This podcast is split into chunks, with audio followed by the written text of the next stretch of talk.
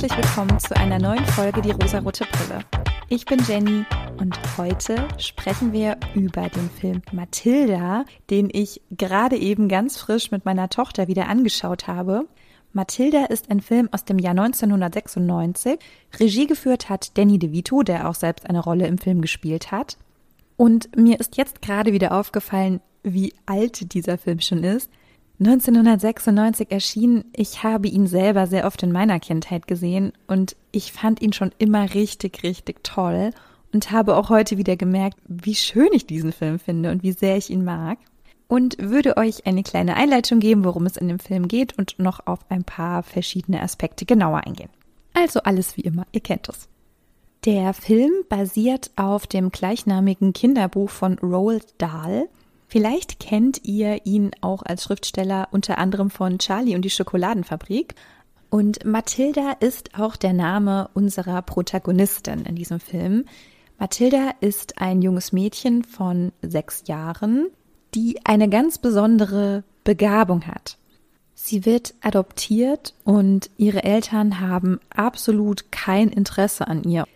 Mathilda lernt schon mit zwei Jahren selbstständig ihren Alltag zu bestreiten. Mit vier Jahren lernt sie lesen und kochen und sich selbst zu versorgen.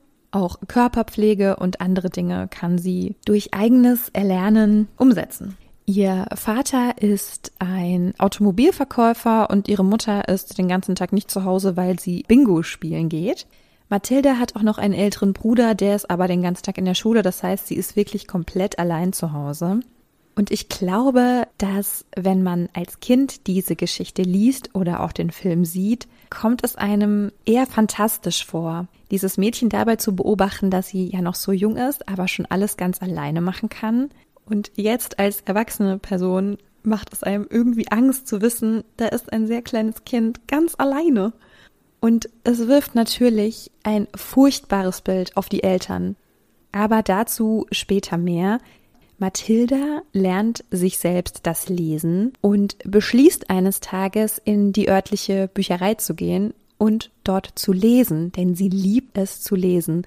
Und das ist ein Punkt, so hätte ich mir auch gerne mein sechs, sieben, achtjähriges Ich vorgestellt. Jeden Tag in die Bücherei gehen und dort ein Buch nach dem anderen lesen und dann auch ganz viele Bücher mit nach Hause nehmen und dort weiterlesen. Das habe ich auch teilweise so gemacht, nur dass ich noch ein bisschen ein anderes Schulleben hatte zum Beispiel.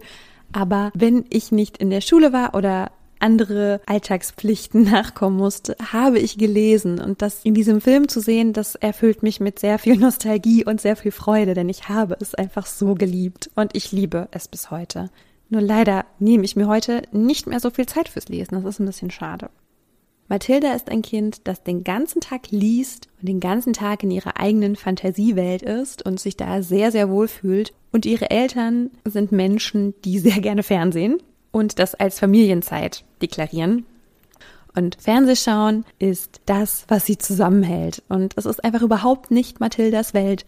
Und was ich persönlich das Allerschlimmste finde, ihre Eltern erkennen das nicht.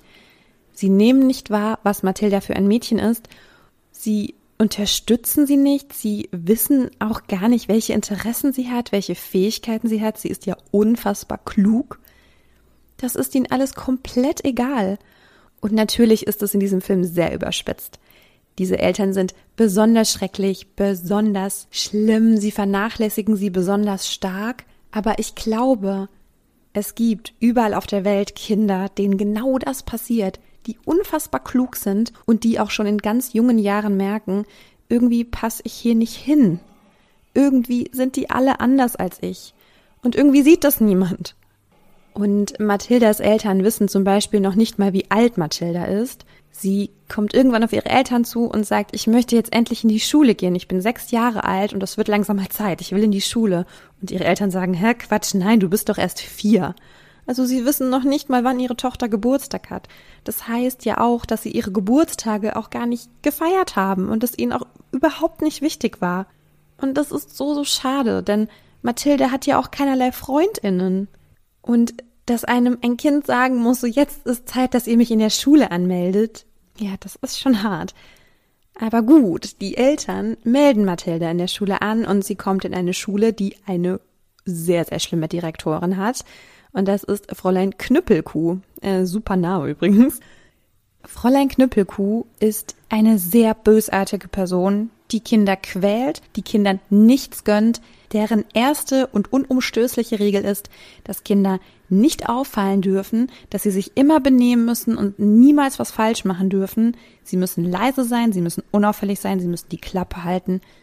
Alle schrecklichen negativen Verhaltensweisen, die von einem Kind erwünscht sind und, wie ich persönlich finde, sehr viele Eltern auch heute noch umsetzen. Nicht so strafend wie die Knüppelkuh und auch nicht so offensiv böse, aber unterschwellig existieren diese Regeln in noch sehr vielen Elternköpfen.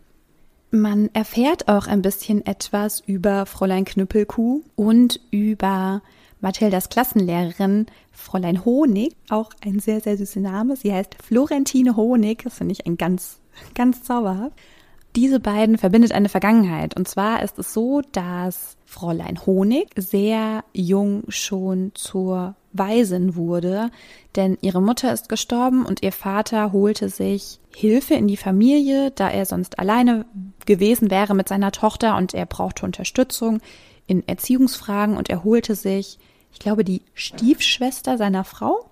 Und das ist Fräulein Knüppelkuh. Sie heißt mit Vornamen Agatha, meine ich. Agatha? Ja, ich glaube Agatha. Und sie kam in die Familie und kurz darauf ist auch Florentines Vater verstorben. Die Ärztinnen sagten, es sei Suizid, aber Florentine hatte immer Zweifel daran. Und als Zuschauerin sieht man auch, ja, es gibt berechtigte Zweifel. Das heißt, Agatha Knüppelkuh hat Florentines Vater ermordet, um sein Haus zu erben, sein Geld zu erben um die Macht über ein kleines Mädchen zu bekommen. Und sie hatte diese Macht und sie hat Florentine malträtiert, sie gequält, misshandelt. Das ist noch nicht mal übertrieben. Also genau das hat stattgefunden. Und genau das macht sie jetzt auch in der Schule als Direktorin. Wirklich ganz, ganz furchtbar. Sie zwingt einen kleinen Jungen zum Beispiel dazu, einen riesigen, ekelhaft riesigen Schokoladenkuchen aufzuessen, weil er angeblich ihren Kuchen gestohlen hat. Und es wird nicht klar, ob er das wirklich war und sehr wahrscheinlich sogar nicht. Und sie zwingt ihn dazu, diesen Kuchen zu essen. Dann hat sie in ihrem Büro einen kleinen versteckten Raum, der heißt der Luftabschneider, wo sie Kinder als Bestrafung einsperrt. Wie grausam ist das?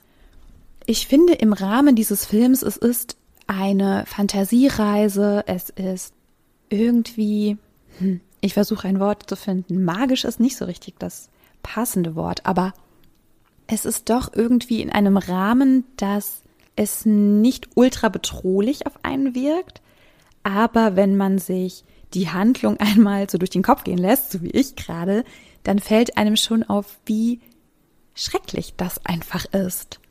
Der Autor der Geschichte Roald Dahl ist 1916 geboren hat also sehr bewusst den Zweiten Weltkrieg miterlebt. Und genau in dieser Zeit war es ja wirklich so, dass, also zumindest in Deutschland, und ich denke mal, es war sehr weit verbreitet in Europa, dass die schwarze Pädagogik einen großen Platz eingenommen hat. Schwarze Pädagogik meint, ein Kind muss so erzogen werden, dass aus ihm oder ihr ein abgehärteter, stärker, kalter Erwachsener wird. Und man meinte damals, dies erreichen zu können, also schon mal abseits, dieses Ziel ist ja schon mal absolut weird, also völlig strange. Für die Zeit aber wohl einfach wichtig, denn es war Krieg und man brauchte starke Menschen, also sagen wir starke Männer, emotional starke Männer, vermeintlich starke Männer, die sich durch nichts erschüttern lassen, die hart werden durch Qual und durch Vernachlässigung. Das beinhaltet die schwarze Pädagogik. Die schwarze Pädagogik sagt, ein Kind darf nicht verzärtelt werden, das heißt, es soll nicht liebkost werden, es soll nicht gehalten und getragen werden, es wurde gestillt nach einer bestimmten Uhrzeit, dann wurde das Kind abgelegt und wenn es geweint hat, dann sollte man es weinen lassen, denn nur so wird ein Kind ja hart. Und das Traurige daran ist, dass das ja funktioniert. Dass es tatsächlich so ist. Ich versuche jetzt gerade wieder so ein bisschen den Bogen zu schließen. Roald Dahl ist in dieser Zeit aufgewachsen. Vielleicht war auch er betroffen davon. Das ist nur eine Mutmaßung. Ich weiß es nicht. Auf der anderen Seite ist ja in seiner Geschichte Mathilda die Heldin, die daraus herauskommen kann und eine sehr, sehr schöne Beziehung am Ende des Films findet, die nicht von diesem Missbrauch und dieser Härte mehr gekennzeichnet ist. Mathilda findet in ihrer Klassenlehrerin Florentine Honig eine sehr, sehr liebevolle Person. Sie schaut zu ihr auf und sie bewundert sie und sie findet sie wunderbar. Und andersherum ist es tatsächlich genauso. Auch Florentine Honig schließt Mathilda in ihr Herz, sieht ihr Potenzial, setzt sich sogar bei ihren Eltern dafür ein, dass Mathilda eine Förderung gebrauchen könnte, denn sie ist ein unfassbar kluges Kind und sie kann sehr viel lernen und sie will lernen. Ja, und ihre Eltern, denen ist das völlig egal, die fühlen sich dadurch auch noch beleidigt und weisen sie ab.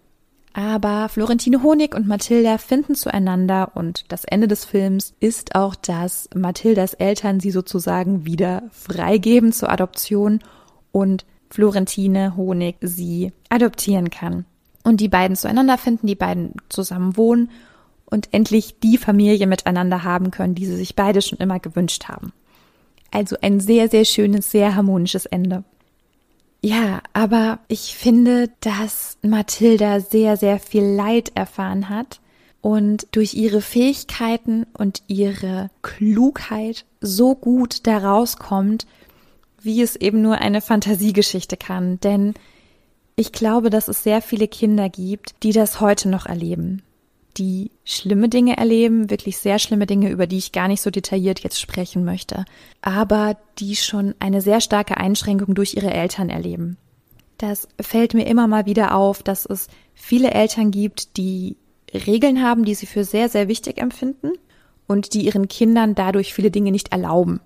Und das mag für die einzelne Familie auch völlig okay sein. Ich finde nur grundsätzlich, dass Kinder so frei wie möglich leben sollen dürfen. Waren das zu viele Konjunktive? Ich glaube schon. Ich finde, dass Kinder ein unbeschwertes freies Leben verdient haben, solange sie können.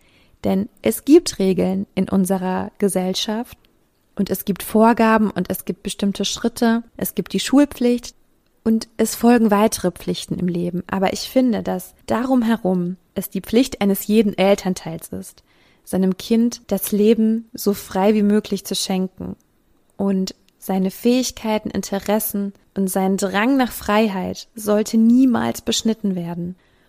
Es gibt viele kleine Regeln, die ein Kind doch sehr einschränken. Und ich persönlich merke das an meiner Tochter.